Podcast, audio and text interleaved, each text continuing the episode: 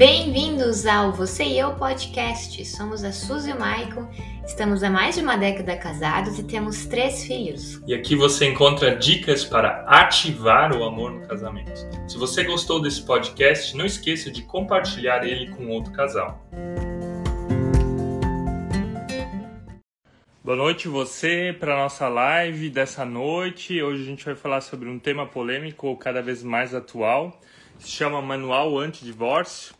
A Suzy também já está vindo daqui a pouco. A gente está num dia puxado e conturbado aqui, mas aos poucos você também pode ir entrando. E você sabe que divórcio é um assunto que está em alta, está em pauta, principalmente com a pandemia. Muitos relacionamentos eles acabaram entrando em crise. Por quê? Porque as pessoas, os casais, eles tiveram que aprender a conviver mais um com o outro, né? Antes, cada um tinha o seu horário de trabalho, cada um tinha a sua rotina, o seu dia a dia. E o que, que a pandemia fez com casais, o que, que a pandemia fez com as pessoas? Fez com que elas tivessem que conviver, fez com que elas tivessem que viver com outra pessoa. E com isso, muitos casais acabaram entrando em crise. Para essa noite, nós temos um perfil convidado que se chama Manual Antidivórcio e esse perfil ele tem justamente a ideia de tratar esse tema de uma forma bem profunda, bem nichada. E o casal Dani e Daniel, eles vão estar falando sobre isso, sobre o divórcio, sobre o antidivórcio, vão falar um pouco da história deles. E já vi que eles já entraram, já estão aí nessa live. Vou convidar eles para fazer parte, então, dessa noite. Deixa eu enviar um convite. Vamos lá convite dela, ela está se arrumando ainda lá no espelho, mas a gente quer ser pontual também com o horário, então vamos começando essa live dessa forma. E você que vai entrando já deixa seu like, já aperta algumas vezes aí no botão. Boa noite, gente. Oi, gente, boa noite. Boa noite. Deixa eu melhorar aqui agora um filtrozinho para melhorar. Amém? A gente também colocou um filtro, né? Esconde um pouco as imperfeições, faz parte. É, a gente ouviu você dizer que hoje o dia foi puxado para a gente também. Nesse momento nós estamos em Brasília. O Dani veio fazer consulta, exame, algumas coisas e o dia começou bem cedo para a gente também. Certo. Vocês estão da onde? Uh... De Belém. Estamos lá Belém. em cima no norte, isso. Nossa, ok.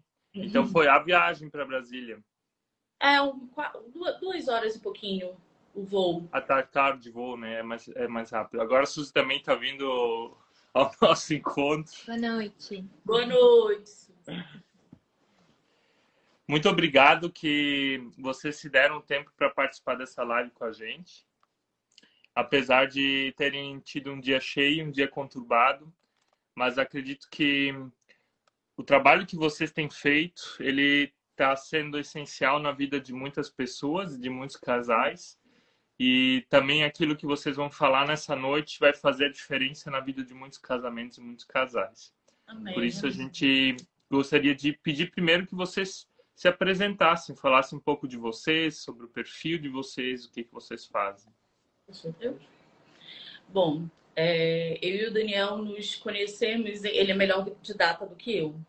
2023. Casou. 2022, a gente se conheceu e casamos em 2004. Nossa primeira filha nasceu em 2005, o nosso segundo filho em 2010 e em 2013. 13, não foi vida? Não, a cirurgia. 2000, final de 2012. Em 2012 a gente viu a nossa vida ser devastada. devastada, essa é a palavra. O Daniel foi fazer uma cirurgia bariátrica não por questões de estética, ele estava com problemas na coluna. E na ocasião, todos os médicos disseram: ó, é melhor perder peso do que operar a coluna. E aí fizemos tudo bonitinho, com todos os laudos, tudo certinho, tudo que o plano de saúde exigia, enfim. E o Daniel saiu sem andar do bloco cirúrgico. E nossa. na ocasião, a nossa mais velha estava para completar tinha completado sete anos e o nosso caçula tinha apenas dois aninhos. E eu me vi sozinha com um marido dependendo de mim para tudo, para levantar, para tomar banho, usando fralda, um bebê e uma criança dentro de casa. Na ocasião, eu precisei sair do meu emprego, onde eu já estava há mais de 16 anos. Vendi a empresa do Daniel, porque eu não entendia do negócio. E achei assim: bom, daqui a um ano a nossa vida volta ao normal. Mas ela não voltou. O Daniel sofreu uma lesão medular irreversível. É, até hoje a gente não sabe o que aconteceu naquele bloco cirúrgico. Levou dois anos para o hospital entregar o prontuário do bloco, enfim, está na justiça. Mas a gente queria muito mais saber o que aconteceu do que qualquer outra indenização, porque não vai ter dinheiro no mundo que pague uhum. o tsunami que atravessou a nossa vida a partir daquele fim de 2012.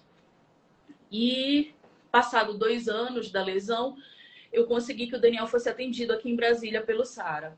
E aí foi aqui no Sara, em Brasília, onde nós estamos nesse momento, chegou pelo menos o diagnóstico, que nem isso nós tínhamos. Lesão medular irreversível. O Daniel precisou reaprender a andar, reaprender a controlar as necessidades fisiológicas, reaprender uma série de coisas.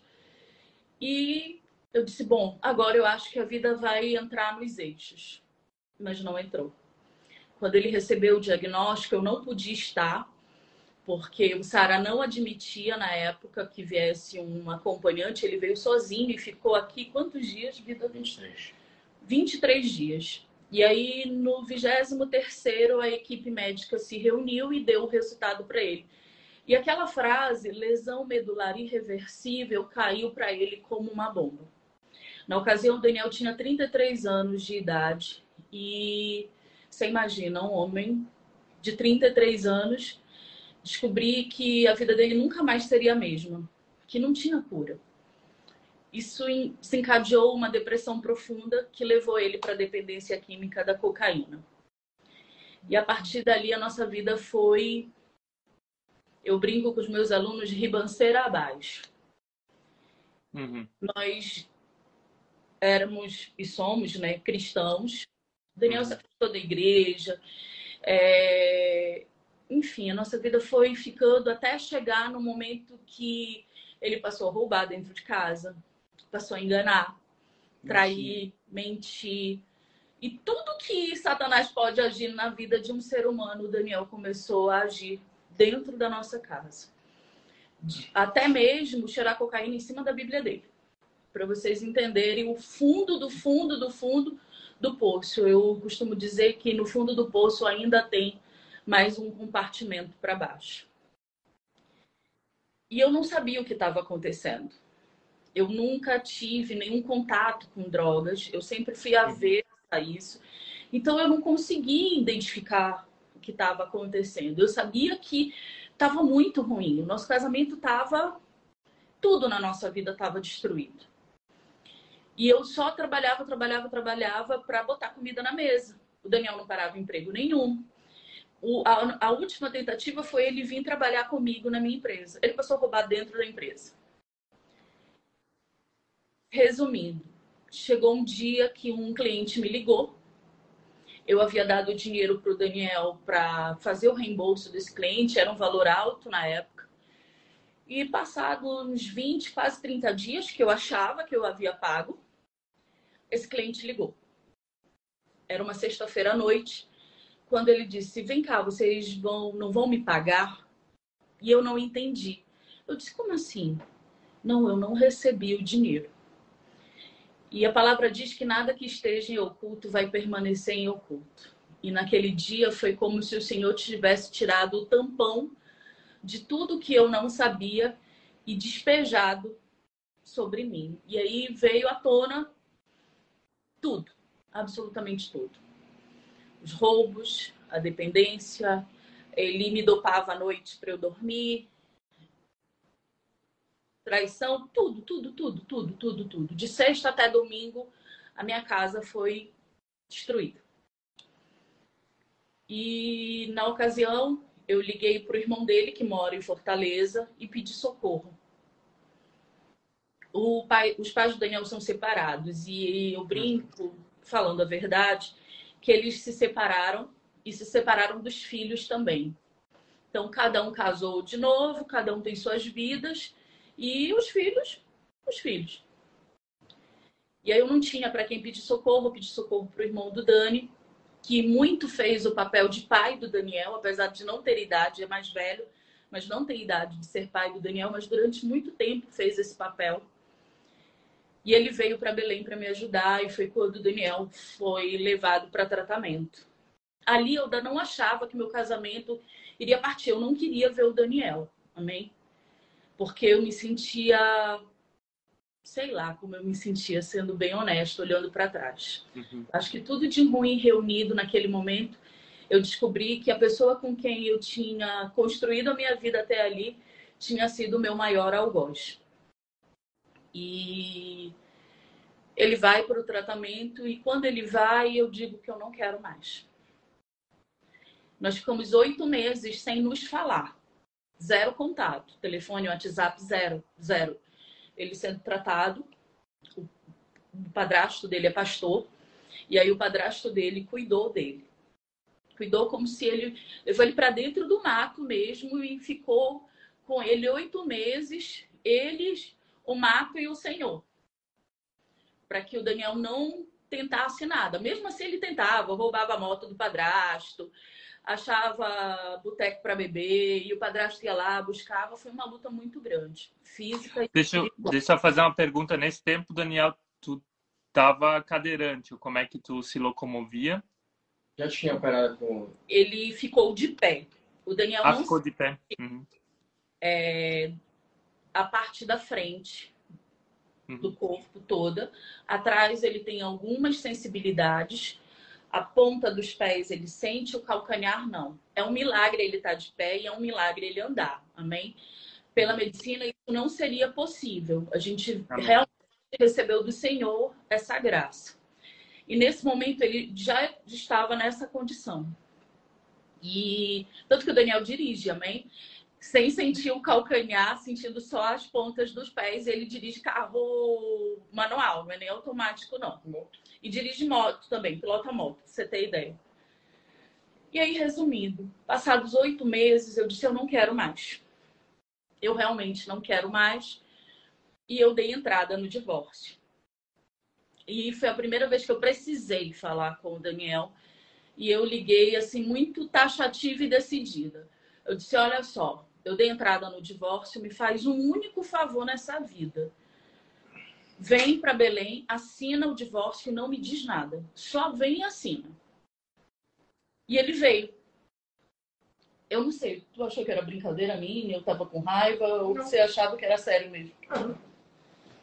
E quando ele foi assinar, ele disse assim para mim, ó, não é o que eu quero, mas eu vou respeitar a tua decisão. Eu não vou brigar. Eu disse, é muita cara de pau se tu ainda quiseres brigar comigo a essa altura do campeonato, né? E assim foi. E eu achava que com o divórcio eu ia sentir liberdade. Eu achava esse peso saiu da minha vida e a minha vida vai seguir. Porque nesses oito meses eu perdi tudo: casa, empresa, e eu fui morar de favor com os nossos filhos na casa dos meus pais. E depois de oito meses, o Senhor fez um vendaval na minha vida que, se vocês me perguntarem como aconteceu, eu não sei explicar até hoje. Amém. O Senhor tirou uma cliente do além. Essa cliente me deu uma quantia que dava para eu alugar uma casa e ir morar com os nossos filhos nessa casa e recomeçar a vida. E eu achava, bom, Deus fez isso, então agora está na hora de eu acabar com essa história e, e culmina as duas coisas no mesmo tempo. Só que quando nós assinamos o divórcio e a advogada dá entrada, eu reencontro um ex-namorado pelas redes sociais. E a gente começa a conversar e eu começo a me relacionar com ele. No dia que o meu divórcio foi homologado, eu disse para ele. Relacionar por mensagem? É, por rede social. Nunca dava certo da gente se encontrar, mas eu nunca deixava. Eu fui assaltada, coisa que eu nunca fui na minha vida. Ele caiu de moto. A empresa dele foi assaltada também. Tudo dava. errado. Mas a gente se falava o dia todo, todo dia pelas redes sociais. A gente só não conseguia se encontrar fisicamente. E eu estava cada vez mais envolvida com essa pessoa. E foi quando o Daniel disse: Não, eu preciso vir para Belém. Ele ainda estava terminando o tratamento. Ele vinha para Belém só para realmente ir na psiquiatra. E ele resolveu ficar. Só que ele estava ainda muito fragilizado. Então ele ainda aprontou várias diversas, mas aí a história é muito longa para a gente não ir muito adiante. Resumindo, o Daniel olhava para mim e dizia assim: Tu vai casar com ele? Eu dizia: Vou vou casar com ele. Ele dizia, mais nada.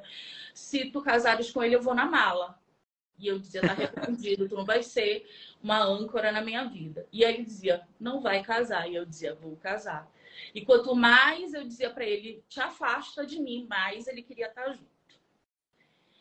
Ele ia pegava as crianças, quando voltava, se eu desse uma distração no meu celular, ele stalkeava o meu celular, eu expulsava ele de dentro da minha casa, era um tormento.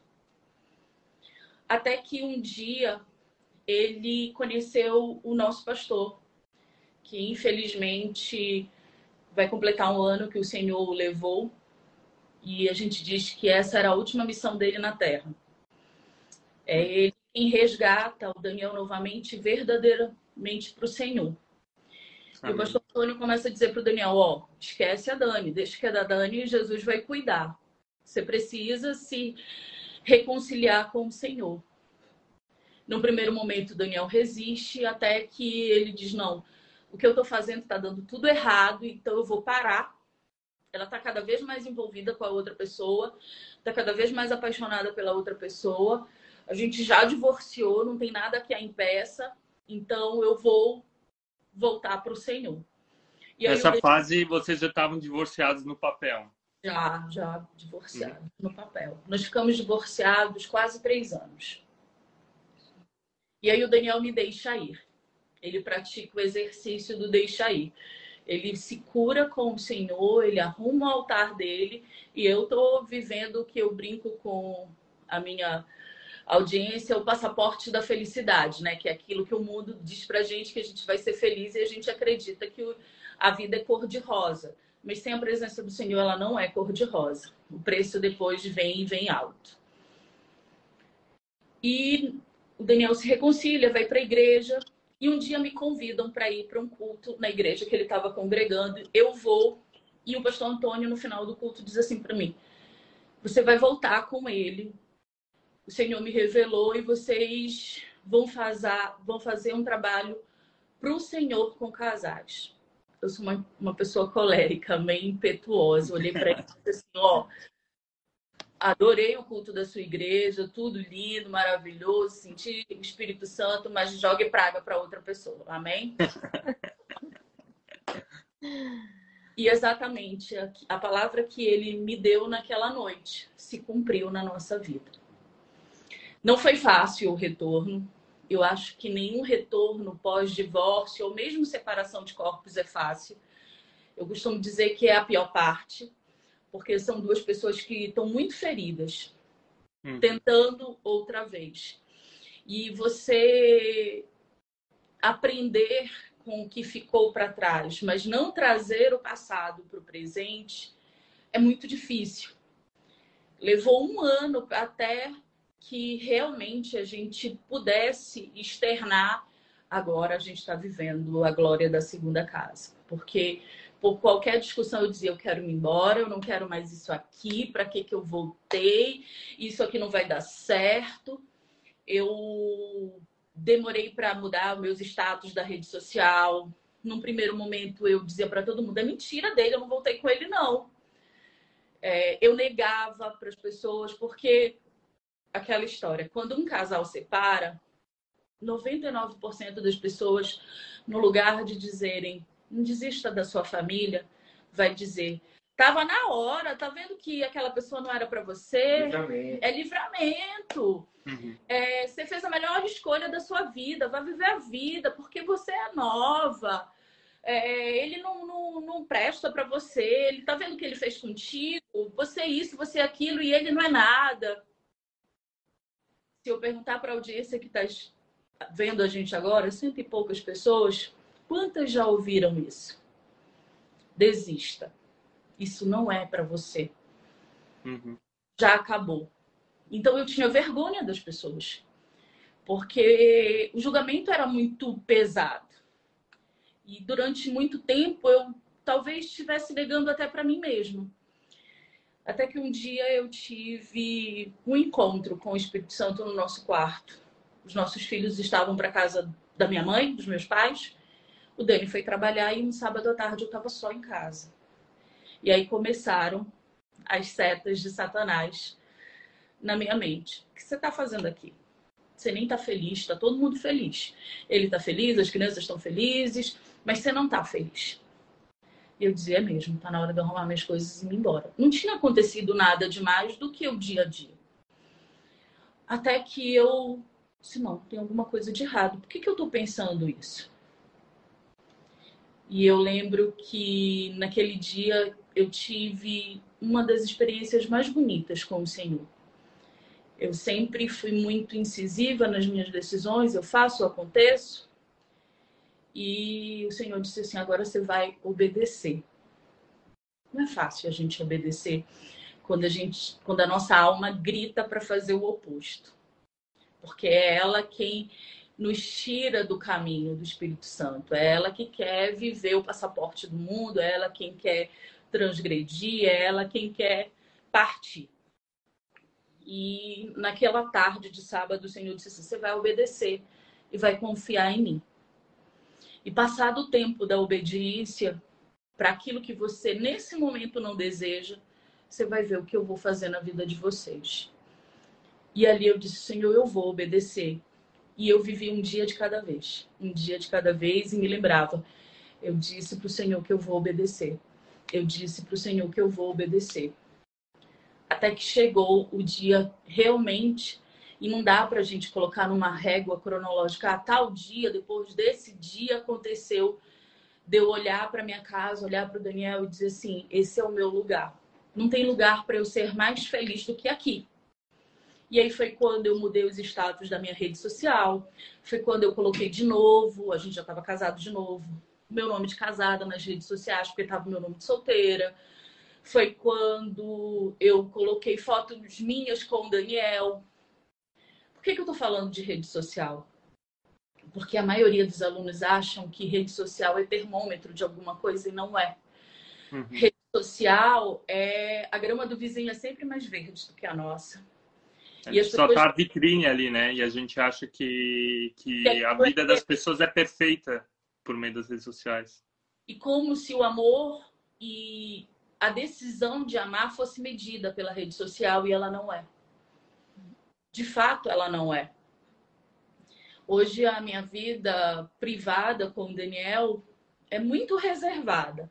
Eu sei que às vezes as pessoas têm curiosidade para saber será se realmente eles vivem o que eles falam. Mas durante muito tempo minha vida ficou tão exposta na época do divórcio que eu não queria mais expor dessa forma. E aí eu digo para os meus alunos, larguem de mão rede social. Rede social é a última estação que precisa ser medida, se é que precisa ser medida, amém? E a partir dali eu disse, eu não tenho mais vergonha de reconstruir a minha casa, de ir na contramão do que todo mundo disse que era para eu fazer. Todo mundo disse, não vai viver tua vida, você conheceu outra pessoa. Essa pessoa é que vai te fazer feliz, sabe? Larga ele de mão, ele não tem jeito, você tá malhando em ferro frio. E o, o contrário também aconteceu. Porque, por exemplo, a, a parentela do Daniel dizia: ela é rixosa demais, o gênio dela é terrível, para que, que você ainda quer essa mulher? Vá viver sua vida, você agora está livre das drogas, então vá viver sua vida. É, seja pai dos meninos e tudo mais, tenha uma relação amigável, mas não fica mais com ela, não. Eu acho que de 10 pessoas que nos conhecem, talvez uma, com muita sorte, duas vai, vai dizer luta pela tua casa e também vai ficar feliz quando sabe que a aliança foi restaurada, amém? Amém. Amém. No nosso caso, nós só tivemos o meu pai, que não que ele tenha ficado feliz, mas ele olhou para mim e disse assim: Você vai estar feliz? Eu disse: Vou. Então eu estou feliz. E a minha melhor amiga, que disse quase que a mesma coisa. Ela disse: Para onde tu for, eu não largo a tua mão. Se ficar ou se ir, eu vou estar contigo e vou apoiar a tua decisão. E do teu lado, só teu irmão, eu acho. Só eu. E do lado dele, só o irmão dele. E quase quatro anos depois, nós estamos aqui para contar essa história e para dizer que sim, o divórcio pode ser revogado, que a assinatura e a homologação e a impressão de uma certidão, claro que dói, dói muito. Até para mim mesma, que dei entrada e queria e queria viver outra história, na hora que chegou, ó, a minha advogada usou a seguinte expressão: acabou, foi homologado, você está livre. E tudo que eu não senti foi liberdade. Eu lembro que eu falei para outra pessoa, a minha advogada acabou de mandar essa mensagem. E ele me perguntou: "E como que você tá?" Eu: "Bem". Mas ali eu desliguei o telefone, não quis mais falar com ele, me tranquei no meu quarto, fui para o meu banheiro e eu digo que eu chorei toda a água do chuveiro que caía sobre a minha cabeça, porque eu sentia uma sensação de vazio e de fracasso. Eu dizia, eu fracassei no maior projeto da minha vida. Eu fracassei naquilo que o Senhor me deu e agora realmente acabou.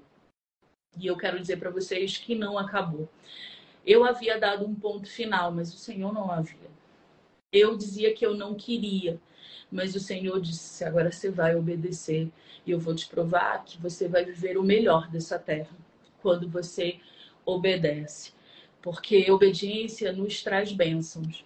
Desobediência traz dor, traz maldição, traz tudo que é avesso ao Senhor. Amém.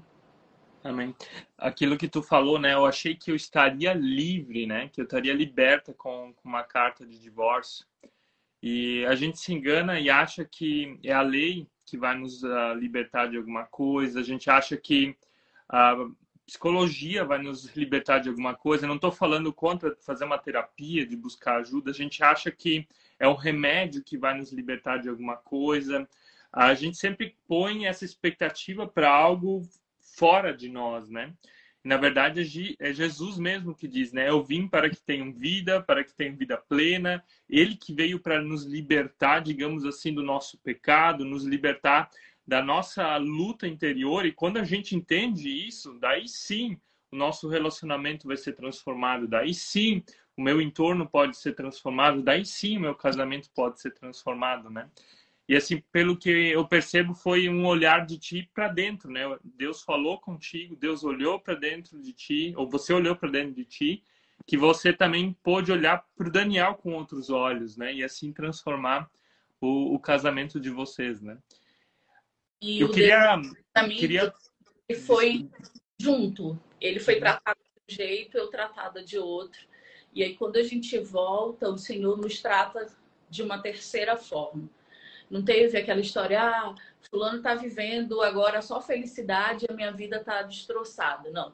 Eu e ele, a gente pegou peia, peia, peia. Eu digo, Jesus deixou a gente passar por tudo quanto era prova, que eu acredito que era para dizer assim, quando alguém chega ou numa mentoria, ou no direct, ou pessoalmente, a gente tenta de alguma forma auxiliar aquela pessoa. Eu digo, Jesus deixa a gente passar por tanta coisa para a gente dizer, ó, passei por isso também. Amém. É verdade. Daniel, você fala um pouco da tua história, como é que você viveu tudo isso? A gente ouviu bastante da Dani agora, um pouco de curiosidade da tua parte. Bora lá, boa noite. É, eu realmente sempre deixo a Dani conduzir melhor, fazer a introdução, que o meu passaporte do milagre foi realmente do meio para agora, para o nosso hoje.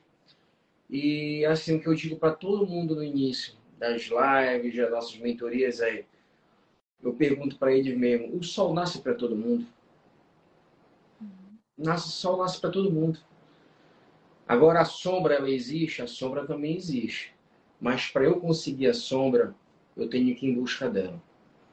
É a mesma coisa que eu digo para todo mundo: a bênção é para todo mundo, o milagre é para todo mundo. Só que o que eu tenho que fazer? Eu tenho que tomar uma ação.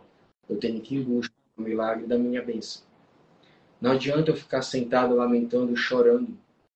não vai, não vai acontecer nada. Foi a mesma coisa que eu fiz. Eu peguei, me fechei numa bolha, recebi aquela notícia que o meu quadro era irreversível, eu ia ter que viver o resto da minha vida daquele jeito. Ah, oh, meu Deus, e agora? Aí eu fiquei no mundo do ah, e agora? E isso foi me aprofundando a ladeira abaixo. E foi quando realmente, como a Dani falou, que sem luz daquele fino túnel, achando que tudo acabou, foi quando, por honra e glória do Senhor, eu conheci meu pastor. E para mim ele vai ficar eternamente na minha vida. É, isso foi realmente para fazer outra missão. E de lá para cá eu tomei uma decisão. De lá para cá eu fui realmente me entregando para o reino de Deus. Fui cumprindo seus mandamentos, onde está certíssimo. Eu vivo muito em Mateus 22, versículo 37 e 38, dos nossos dois primeiros mandamentos, que é bíblico. Amarás o teu Deus em qualquer circunstância que seja. E o segundo mandamento, amarás o teu próximo como a ti mesmo. Então, eu não estava me amando, não estava cuidando de mim. Eu não poderia vir cuidar da Daniela e amar ela, nem minha família, meus filhos. Então, fui primeiro cuidar de mim. Foi legal ainda agora uma pergunta que fizeram para a Dani aqui. É, mas como é que você teve a certeza que você queria voltar com ele, reconstruir obediência? Eu falo também isso para todo mundo, quase todo dia. A, a minha alma gritava, não, não, não, não. E o Senhor dizia, vambora. A obediência, a obediência, ela gera bênção. É inevitável. Então, foi o que a Dani recebeu. Eu, para eu conseguir, eu fui em busca, eu me entreguei. Eu tomei uma decisão. A Daniela, por um ato de desobediência, ela teve as consequências dela. Só que, em contrapartida, ela foi obediente de um chamado do Senhor e hoje ela está desfrutando da bênção da vida dela. Então, eu creio muito nisso, que realmente as nossas decisões, as nossas mudanças, a gente consegue alcançar. O sol nasce para todo mundo, mas a sombra é só para quem vai atrás dela. É Amém. Sair do lugar.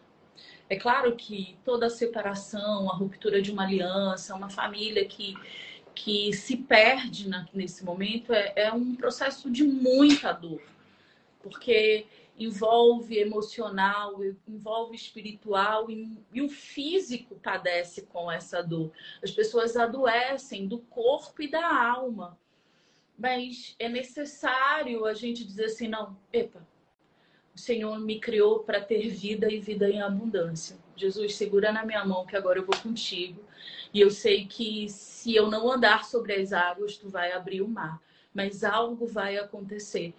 É sempre a palavra ela se você for de Gênesis e Apocalipse, ela nunca vai ter alguém que estava sentadinho, o Senhor disse: "Olha, tá aqui teu milagre". É sempre eu ponho o pé primeiro e o Senhor em seguida coloca o chão. É sempre um passo, é sempre uma ação é sempre uma fé em ação. É necessário essa fé em ação. É necessário eu viver um dia de cada vez.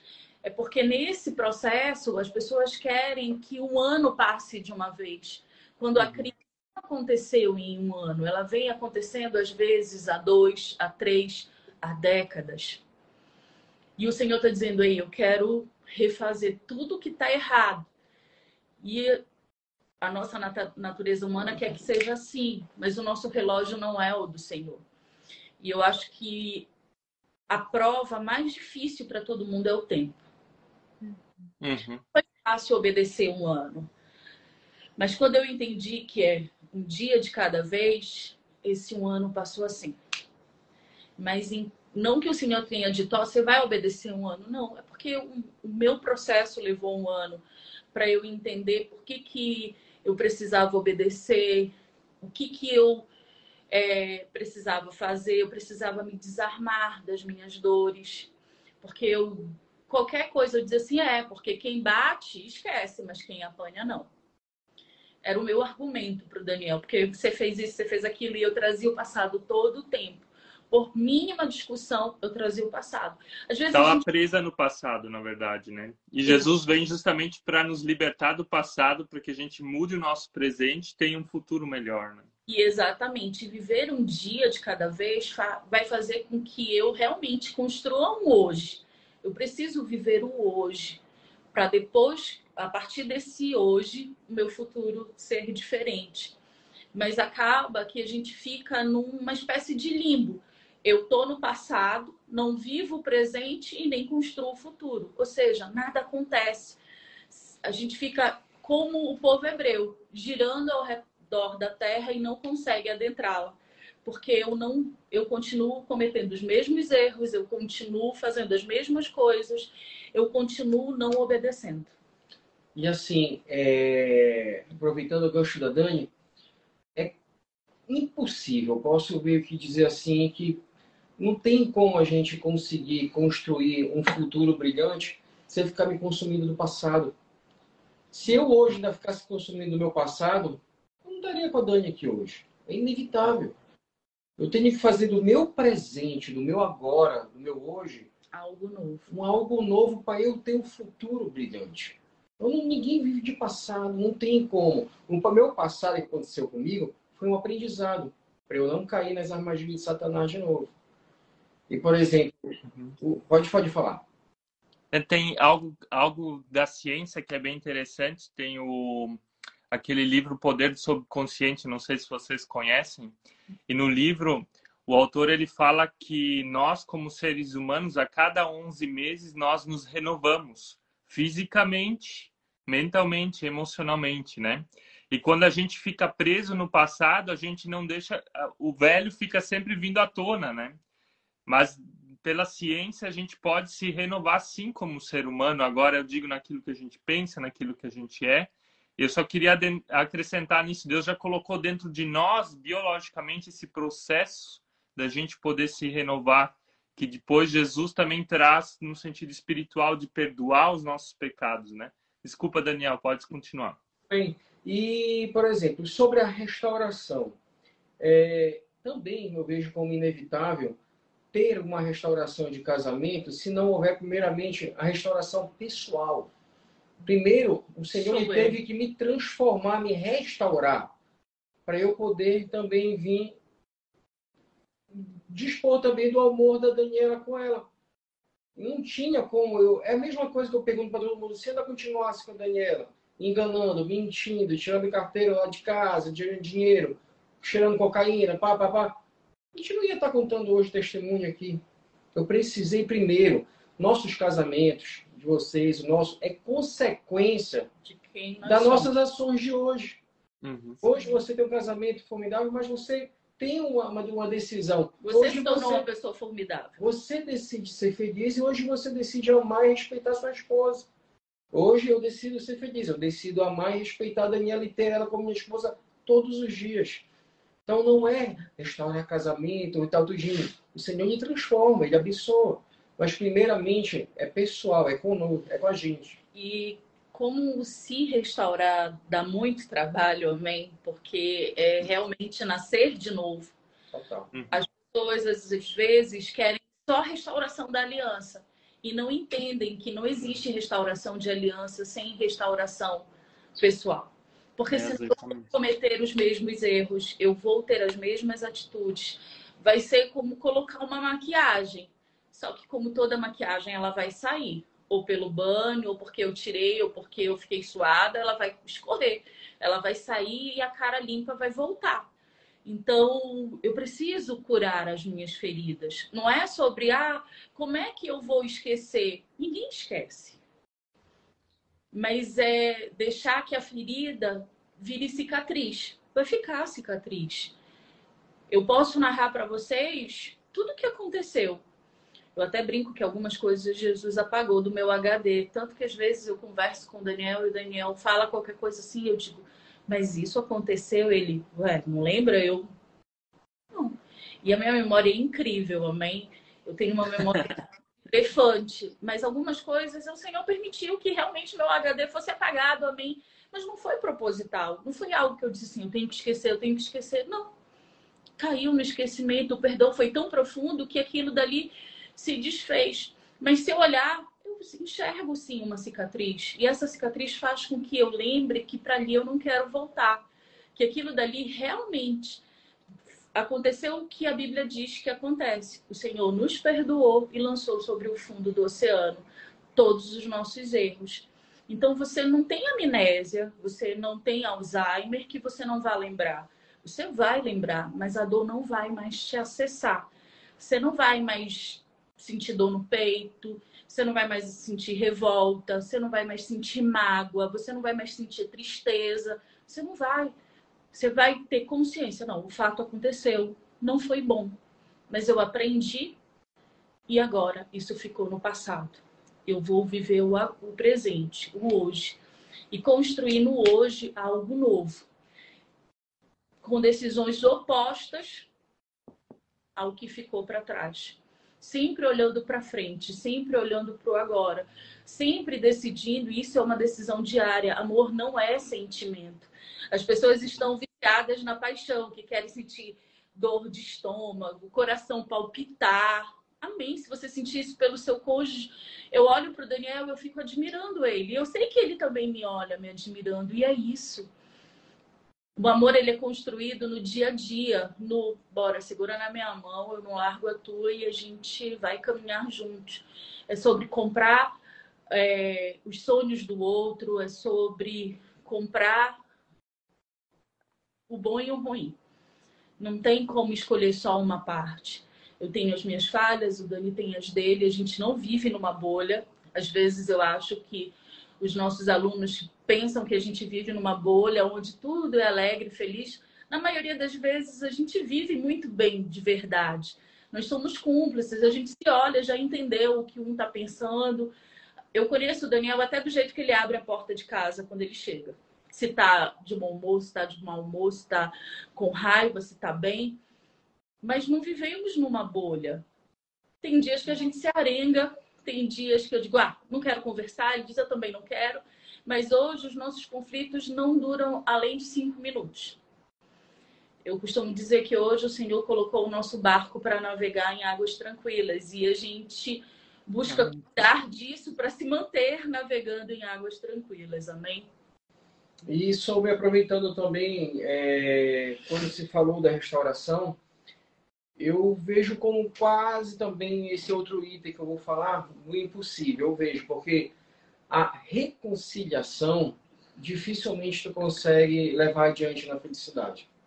Sim, eu não vejo muito operar na reconciliação. Eu vejo ele transformar na restauração. Mas por isso que eu digo, se não houver primeiramente uma restauração pessoal conosco primeiro, dificilmente o casamento também vai diante da felicidade. A nossa, nos nossos casamentos é uma consequência da nossa mudança. E sobre essa, essa coisa que vocês falaram da restauração, né? Vocês creem que cada um tem o seu tempo nesse processo? Ou que dá para acelerar esse processo? Olha só, quando eu decido obedecer, o tempo passa mais rápido.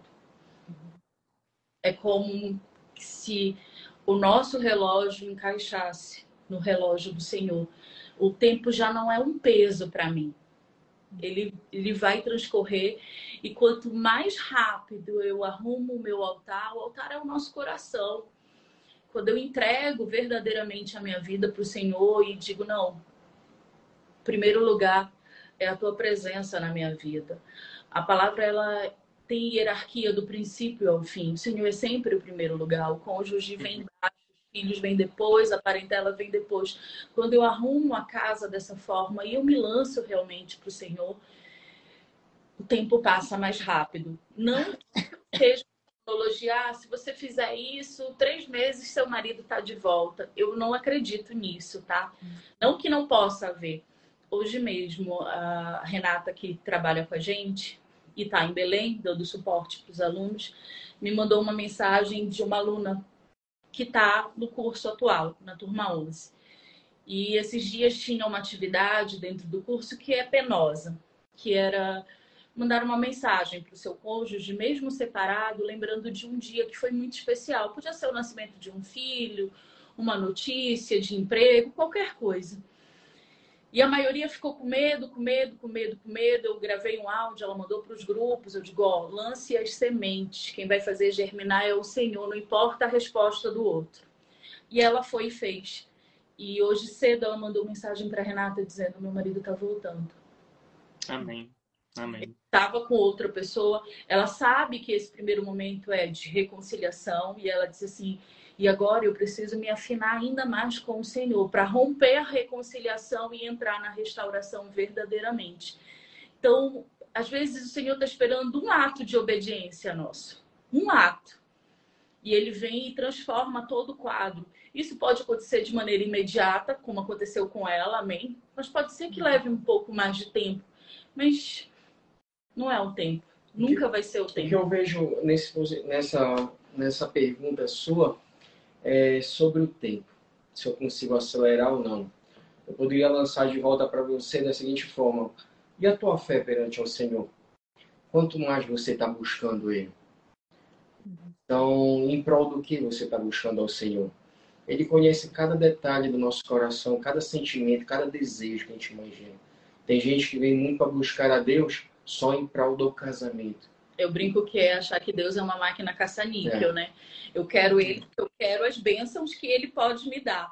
É aquele ditado que o mundo diz: eu quero a bênção, mas eu não quero o abençoador. E assim, eu, por exemplo, hoje eu poderia falar para vocês: ah, hoje eu tô no meu trabalho legal, tenho minha esposa, meus filhos, a casa própria, tudinho, tá tudo tranquilo. Eu poderia falar: vez eu acordar de novo às três da manhã, acho que eu vou cinco horas, né? Então já vou dar uma retrocedida pela cada vez mais, sabe? Eu, cada vez mais eu tenho prazer de estar às três horas de joelho no chão na minha casa. O Daniel era às três da manhã desde de lá de trás Sim. e ele não perdeu o hábito. Não. Tá? Quatro anos depois ele continua acordando Normal. três e meia da manhã para orar. Porque eu, o meu restauração hoje, a minha, é, a minha casa, meu altar é o Senhor. A Daniela, amo, paixão, minha esposa, linda, maravilhosa mas ela é uma consequência do que eu busco. Eu busco ao Senhor primeiro. Qualquer coisa, antes de conversar com a minha esposa, eu já falei com o Senhor há muito tempo e já tive até uma resposta dele. Depois eu compartilho com a minha esposa. Então, juntos, realmente, juntos a gente toma uma decisão. Eu não faço também nada a não ser falar com Deus primeiro e depois compartilhar com a minha esposa. Depois eu tomo uma atitude.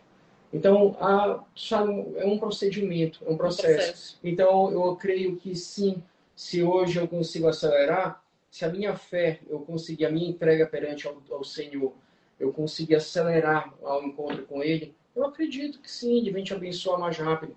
Mas se eu realmente tiver teu foco só em prol do teu casamento e não do teu amor a Ele, eu acho que demora bastante. É uhum. engraçado, é curioso. É, falando sobre tempo, nós ficamos dois anos e nove meses divorciados, tá? Uhum.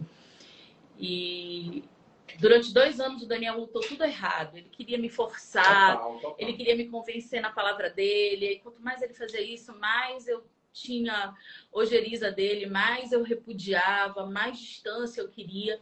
Famoso na força do meu querido. Do braço dele. Braço. E quando ele se voltou para o Senhor, o Senhor fez em nove meses. Então, quando eu vou para o Senhor, o tempo passa mais rápido. Mas quando eu estou na força do meu braço, o tempo pode ser muito, muito longo. E eu posso, como 90% do povo hebreu, morrer no deserto, sem acessar a terra prometida. Tudo pela falta da obediência, da fé, da perseverança e da gratidão. Não importa se a vida está mais fácil ou mais difícil, eu preciso todos os dias acordar e olhar para os céus e dizer: Senhor, muito obrigado, porque só a tua graça me basta. Mesmo que o dia esteja cinza, eu preciso olhar para os céus todas as manhãs e dizer: Não, o céu está azul, porque a graça do Senhor se renovou mais um dia na minha vida. Então, sem esses quatro pilares, eu morro no deserto. E o Senhor não tem propósito para a gente morrer no deserto. Ele quer nos entregar a terra que mana leite e mel. Mas uhum. eu preciso ter gravado em mim esses quatro elementos como o meu DNA, a minha identidade em Cristo. Amém. E ah, vieram agora algumas perguntas também antes.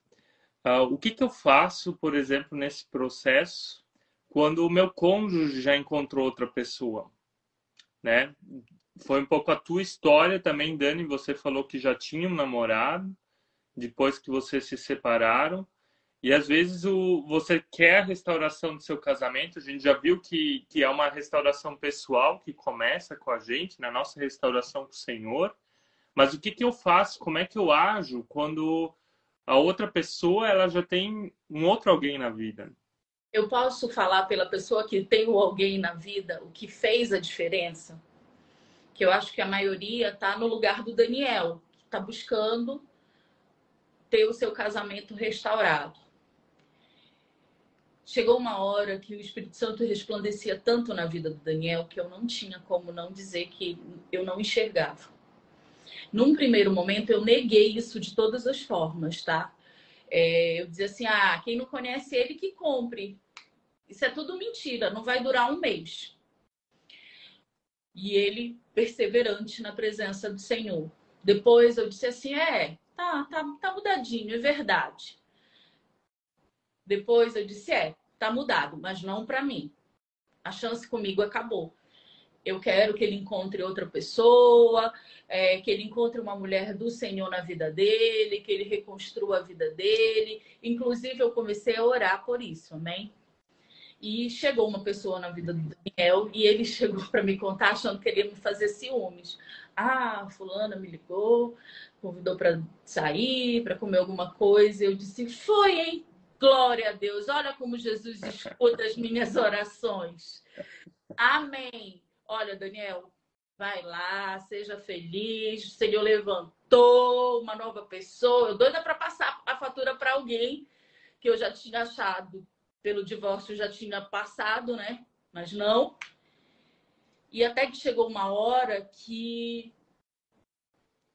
nada do que eu dissesse me convencia do contrário da mudança dele. Daniel passou a ser interessante aos meus olhos. E aí coisas começaram a acontecer que eu comecei, eu não externava isso para ninguém, mas eu pensava, o meu ex-namorado falava qualquer coisa e eu dizia assim: Daniel não falaria isso, não. E em seguida, o Espírito Santo dizia: E você gosta mais do jeito que o Daniel iria decidir essa situação? eu ficava: Ah, por que, que eu tô pensando nisso? E aí eu ainda tentei lutar também contra, contra esse sentimento. O que eu quero dizer para vocês é: quando eu entrego para o Senhor, deixa que o Senhor pega na curva o outro e traz de volta. Você não precisa fazer absolutamente nada se não se entregar, se não obedecer. E a partir desse momento, o Senhor criou uma situação da qual eu precisei conviver com o Daniel. E o Daniel, mesmo eu sendo arisca com ele, ele me abraçou. Na hora que eu estava sentindo mais medo, o Daniel foi a única pessoa que veio me acalentar. Ele ficou no hospital comigo, meu pai precisou fazer uma cirurgia de urgência com um índice alto de morte no bloco. E o Daniel entrou no hospital, eu estava sentada na porta do bloco cirúrgico, aos prantos. Eu não sei nem como ele conseguiu entrar, porque não podia entrar ninguém. A minha mãe ficou do lado de fora, meu irmão ficou do lado de fora, e só eu entrei. E ele chegou lá, e ele olhou para mim e disse assim: Não briga comigo, não, eu vou ficar calado. Eu prometo que eu não vou te provocar para a gente discutir. Coitado, ele nem precisava provocar. Se ele me desse boa noite, eu dizia: Por que, que tá me dando boa noite? e ele ficou sentado do meu lado, calado, e eu chorando. Aí ele, de pouquinho, foi chegando, ele veio, pegou na minha mão. À medida que, que eu fui deixando, ele foi se aproximando. Quando eu vi, eu tava chorando no peito do Daniel, chorando, chorando, apavorada do meu pai morrer lá dentro. E o Daniel foi o meu apoio naquela hora. E não teve como eu não dizer assim, ele está no meu pior momento aqui comigo. Quando a outra, outra pessoa não me mandou nem mensagem. Senhor, eu não estou dizendo que o pai de ninguém vai morrer, amém, nem passar por cirurgia, nem nada disso. O que eu quero dizer é que o Senhor realmente move as águas. E ele começa a agir nas nossas vidas. No meu caso, eu acho que só uma coisa muito grave para mim poderia fazer com que eu enxergasse o Daniel como ele realmente estava na presença do Senhor. E isso foi o fator determinante. A partir dali, o Daniel me ajudou no hospital a cuidar. Aí depois ficou dirigindo para o meu pai e ali a gente começou a se reconectar e a partir dali a gente começa a escrever uma nova história. Então, eu, eu não acredito naquilo que eu faço na força do meu braço. Eu preciso estar atenta para o que o Senhor está falando comigo, porque eu tenho certeza que o Senhor deu ordem para o Daniel. Lembrando, o Daniel estava no deixar ir, ele tinha me colocado na geladeira naquele momento. E aí ele recebeu a ordem do Senhor, vai lá, agora é para ir lá. E aí ele foi e a partir dali as coisas começam a ficar favoráveis para a nossa restauração e a nossa, primeiramente, reconciliação e depois restauração. Né? Ó, teve um dia que a Dani pegou, virou para mim, não tem tanto tempo assim. Ela virou assim, Daniel, me tira uma dúvida. Eu falei, fala. Teve algum momento do teu processo que tu tivesse, assim, qualquer detalhe, uma dúvida, assim, de voltar, de querer lutar por mim? Mesmo eu, eu te rejeitando de e todas assim, as formas. Foi tão espontâneo, foi tão rápido a resposta, até ela ficou assim, surpresa. Eu acho que não durou dois segundos. Eu virei para ela assim, eu virei assim, quando cortando o pão. Não. Eu falei que não. Porque, como eu digo para os alunos que estão aqui e para quem está nos conhecendo, eu posso afirmar para vocês: ninguém aqui, ninguém aqui casou com a pessoa errada. Foram as nossas ações, as nossas atitudes erradas que vieram causar o que veio à tona. Por exemplo, o meu casamento com a Dani, o Senhor lhe guardou para gente. Era minha esposa e eu sou marido dela. Só que as minhas ações perante em casa levaram ao nosso divórcio. Só que a gente corrigindo tudo, ajeitando o nosso altar, organizando nossa, nossa vida, e a gente realmente se entregando verdadeiramente por reino, ele faz isso aqui que vocês estão vendo. E casamento é sempre um jogo que se joga de dois. Eu achava que o Daniel era dono da fatura toda de ter dado errado, tá? Uhum. E olhando para trás, eu percebo que eu fui parte integrante nisso. Uhum. Eu fui esquecendo do Daniel. Eu lembro de uma discussão que a gente teve e ele disse assim: Olha para mim, tu não olhas para mim, tu não tá vendo o que está acontecendo. E ele não tinha coragem de me falar. E eu dizia, ah, tamanho homem barbado, eu tô olhando para colocar comida na mesa, eu tô olhando para ter alimento para os nossos filhos, eu tô olhando porque tem escola para pagar. Ah, pera lá, Daniel, e quem tá olhando para mim? E eu realmente não me enxergava mais o Daniel. Eu só enxergava as circunstâncias. E uma das coisas que fez a nossa aliança ruir foi uma inversão de papéis. Eu tomei o papel de marido da relação e o Daniel foi para o papel de esposa. E o Senhor tem deixado claro, ele deixa claro na palavra qual é o papel do marido qual é o papel uhum. da isso é muito importante. Hoje mesmo eu pedi para a Renata resgatar um post bem antigo que eu tinha feito sobre quando foi que eu aprendi a ter paz dentro da minha casa. Quando os papéis foram colocados em ordem, quando Daniel passou a ser o homem, aquele que provém, aquele que protege, e eu passei a ser a mulher, aquela que auxilia, que é a que dá o melhor conselho e a que materna. A gente havia se perdido nisso daí. E eu já recebi relatos de mulheres: ah, mas se eu não fizer nada, a gente vai morrer de fome. Não vai. Não vai. Porque chegou eh, no início da live, antes da Suzy entrar, você estava falando sobre a pandemia e os casamentos que se ou acabaram ou entraram em crise no uhum. momento da pandemia. O nosso foi ao contrário. Foi a hora uhum. que eu disse assim, agora eu vou realmente arrumar de vez a casa. A minha empresa trabalhava com eventos, ou seja, fui para o zero. Eu perdi minha moto. Não, calma. Depois isso. foi na pandemia, irmão. Não, filho, mas é, é o teu trabalho que traz sustento na pandemia. Sim. É isso que eu quero falar.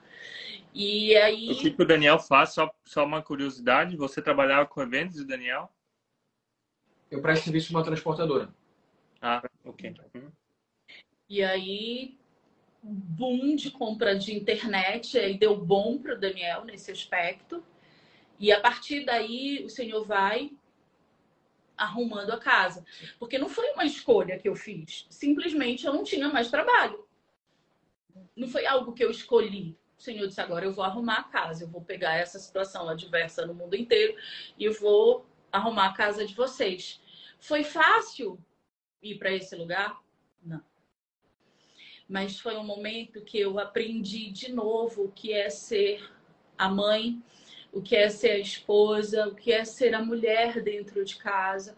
Eu não estou falando que você não pode ter carreira, muito pelo contrário, amém?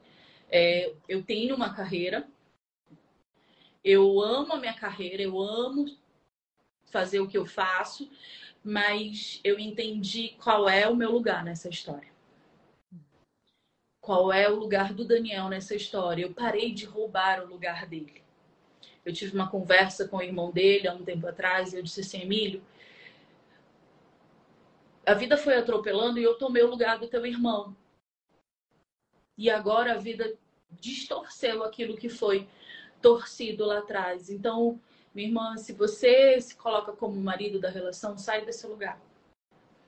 Porque você está invertendo um princípio bíblico. E todas as vezes que eu não cumpro os princípios, de novo eu trago maldição para dentro da minha casa. Eu abro uma brecha, eu dou uma legalidade para Satanás agir. Não é sobre ganhar mais ou menos, amém? É sobre qual é o papel de cada um eu não deixava o Daniel cuidar de mim.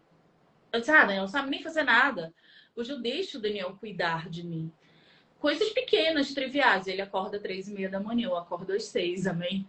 Quando eu acordo, a mesa do café tá pronta. Isso me deixa tão feliz. Mas quando ele chega em casa, a gente não tem funcionária do lar. Eu tenho uma pessoa que vai fazer faxinão, mas não tem no dia a dia. Quando ele chega em casa com as crianças na hora do almoço, a mesa está posta, mas dessa vez foi feita por mim. Então é sobre um vai ajudando o outro. O casamento é, é um, um, brincar de gangorra. O gostoso é sobe, desce, sobe, desce. Quando os dois ficam parados, a brincadeira não tem graça. Hoje eu fiquei olhando duas crianças no hospital brincando numa gangorra. E aí o Senhor disse: Tá vendo como é gostoso? Olha como elas estão rindo. Olha como elas estão se divertindo. E eram crianças que estavam doentes, estavam esperando a hora para serem atendidas. E elas riam e elas brincavam. Parecia que naquele momento elas nem dor tinham. E detalhe, as duas crianças estavam com as duas perninhas engessadas. E elas conseguiam brincar na gangorra. E eu disse: casamento é isso.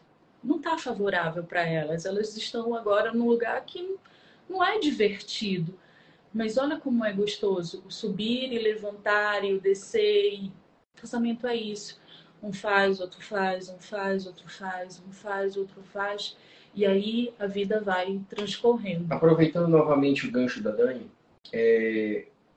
o tão é importante quando a gente toma a decisão que a gente faz verdadeiramente as nossas entregas para Deus de todo o nosso coração, que eu realmente, quando eu e a Dani a gente aceitou o convite, a gente não lembrava da consulta aqui em Brasília.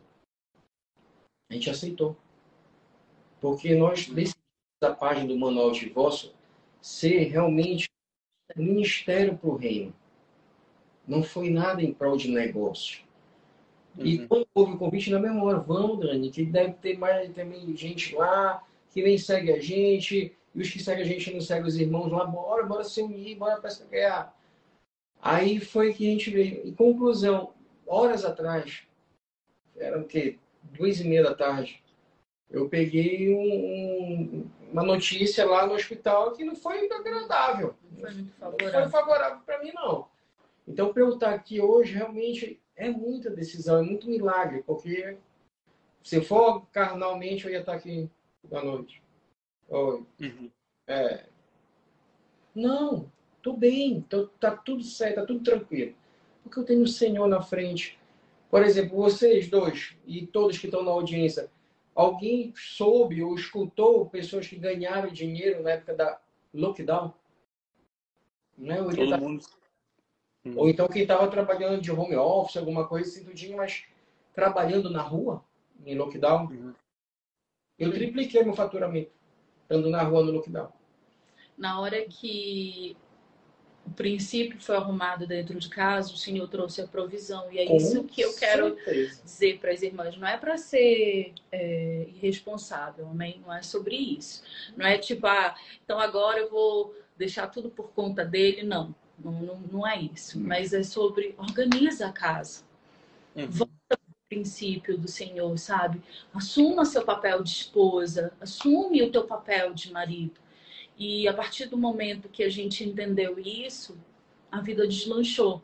Ah, mas ele não é cristão. Meu bem, mas você é. Pedro fala em uma das suas cartas: a mulher ganha seu marido pelo seu testemunho. E eu quero dizer que o inverso acontece também, porque o Daniel me trouxe de volta através do testemunho dele. A gente precisa parar de achar que é sempre ah, o outro precisa fazer. Não, o outro não precisa fazer nada. Nós precisamos fazer. Você é uma só carne com o teu marido e com a tua esposa. Eu, eu costumo usar uma figura de linguagem assim: se eu tô com dor de cabeça e eu tomo um comprimido, a dor vai passar só na minha cabeça, não no meu corpo inteiro, porque vai entrar na minha corrente sanguínea. Então, basta que um entre no processo de cura, deixa que Jesus vai alcançar o outro e os dois juntos vão terminar de serem curados. Mas é preciso que um tome a iniciativa, mesmo que o outro esteja como eu. Não quero, não vou, não, não aceito. Se entrega. Amém. Dani Daniel, eu fiquei. Assim, a gente acompanhou as postagens de vocês, a gente estava acompanhando o conteúdo, mas para mim não estava tão clara a história de vocês. Eu acho que para nós dois não estava tão clara e quão profunda é a história de vocês.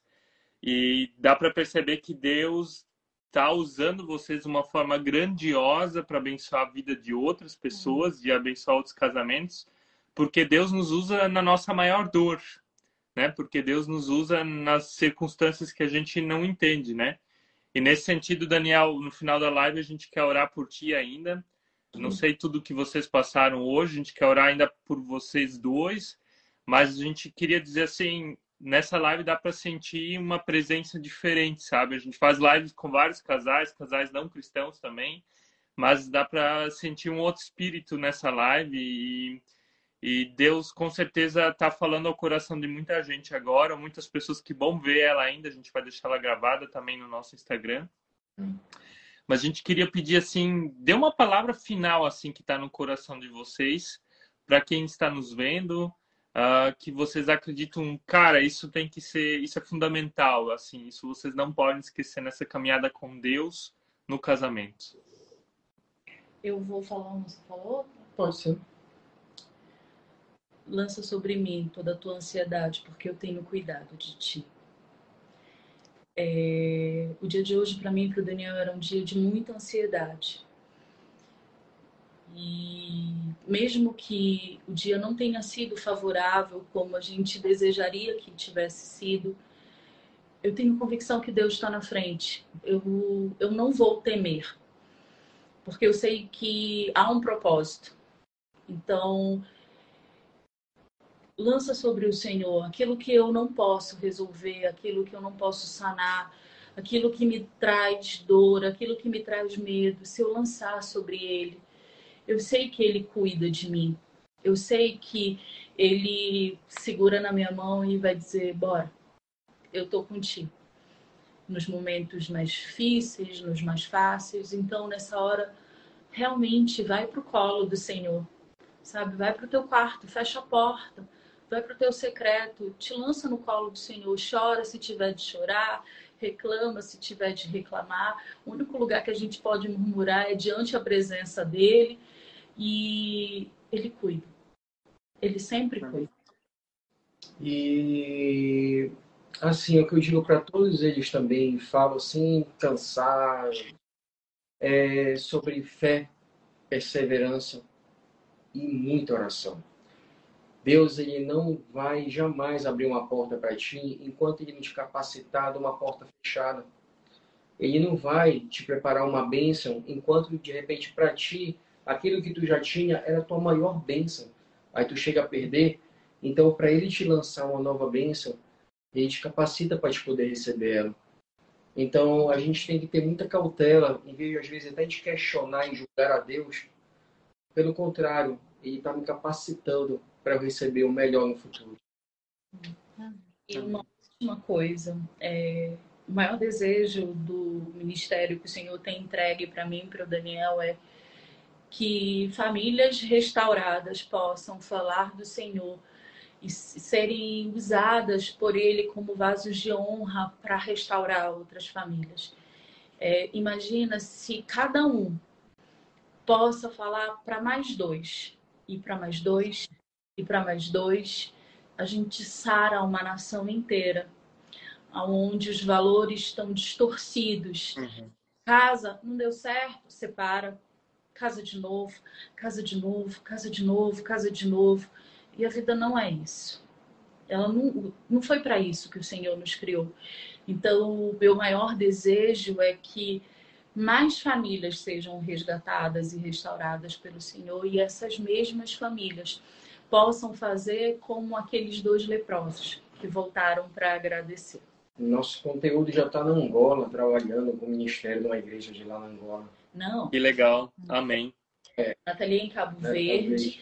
E a Ana Cristina tem é. usado o método em Angola. Angola, isso. isso. que legal. Muito legal. E aí, é espero que a nossa história possa, de alguma forma, é, ajudar, possa ser um ponto de esperança, possa ser um ponto de decisão e, principalmente, possa entrar como uma palavra revelada na vida de quem nesse momento está passando por esse processo que dói, que sangra, que é difícil, mas nunca foi impossível para o Senhor um milagre. Amém? Amém. E aqui é importante falar a palavra processo, né? As pessoas fazem várias perguntas, inclusive agora na live vieram várias perguntas, mas muitas coisas a gente não vai resolver com uma resposta de alguns minutos, não vai responder com algum áudio. Claro que a gente sempre procura fazer isso, mas você precisa entrar num processo para fazer algumas coisas, né? Por isso vocês têm um livro, vocês têm um curso onde vocês acompanham as pessoas, né? Então, também queria deixar esse convite para cada um entrar no perfil de vocês, ver o material que vocês têm, investir no casamento, né? Adquirindo esses materiais, adquirindo isso, porque é isso que vai fazer a diferença. Entrar num processo diante de Deus, com pessoas que, que podem estar auxiliando como vocês dois. E eu acredito que é isso que Deus também deseja, que a gente seja mentoreado por outras pessoas. Uh, no caso, eu acredito que vocês têm justamente respostas para quem está passando por uma crise conjugal nessa, né, na questão do divórcio. Então, fica também o convite, né? E a gente quer orar por vocês ainda. Ai. Pode ser? A Suzy primeiro, depois eu. Só queria dizer ainda que admiro o que vocês passaram, né? E principalmente que vocês obedeceram a Deus e assim vocês podem ser uma bênção, né? Desculpa. É isso aí, eu vou orar então. Amém. Pai, obrigado por essa live, por ter ajudado esse casal, Senhor, essa família a ser restaurada, Pai. Abençoe o Daniel, Daniela também na, na educação dos filhos, na também no cuidar de todas essas pessoas que também estão sangrando, Senhor, estão passando por essa dor do divórcio, deles as palavras certas, o jeito certo também de acompanhar, de ajudá-las, orientá-las, Pai. Abençoe este casal, obrigado pela luz que eles são, Pai, e abençoe-os. E, Senhor, eu também quero te pedir que tu possa abençoar esse ministério profundamente. E você também sabe as notícias que hoje o Daniel recebeu sobre a saúde dele. E nós queremos também declarar que tu é o médico de todos os médicos, que tu pode trazer cura onde a cura é necessária. E nós cremos que tu podes operar isso grandemente na vida dele, Senhor. Venho pedir a tua mão poderosa sobre eles, sobre o casamento deles, e que tu possa continuá-los a usá-los dessa forma poderosa como tu tens usado até agora. Que tu abençoe a eles, que tu também abençoe a todos que estão vendo essa live e que precisam do teu agir, Senhor. Amém. Amém. E dizer que foi um prazer e que nesse momento vocês Mike e Suzy possam receber porção dobrada do Senhor. Amém. E quem está na live, eu também profetizo que cada um possa receber porção dobrada de tudo que o Senhor tem feito na minha vida, na vida do Daniel, da nossa família, dos nossos filhos, e que todos nós possamos ser uma sementinha no reino, a florescer e dar frutos. Amém. Amém. Amém. E a gente deseja para vocês uma boa noite, que o Senhor possa continuar ajudando vocês, auxiliando vocês e sendo essa mão poderosa que ele foi até agora. Amém, amém. amém. Muito obrigada e foi um prazer. Muito obrigado. Obrigado pelo tempo de vocês, tá? Tchau, tchau. Tchau, tchau. Ah.